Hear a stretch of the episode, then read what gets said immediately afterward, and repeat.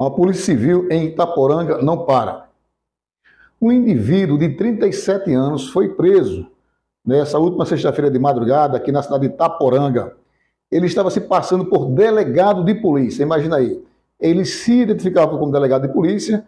Nós recebemos essa informação e a equipe de investigadores da delegacia de Itaporanga conseguiu prendê-lo. Ele foi autuado por crime de falsa identidade, vai responder em liberdade porque a lei dá essa possibilidade a ele, mas é um alerta para a população, para o cidadão de bem, para os comerciantes, para que tomem cuidado na hora que alguém se apresenta como policial civil. Exija a sua identidade funcional. Portanto, o indivíduo agora vai responder o procedimento em liberdade e, obviamente, deverá arcar com suas consequências da sua irresponsabilidade.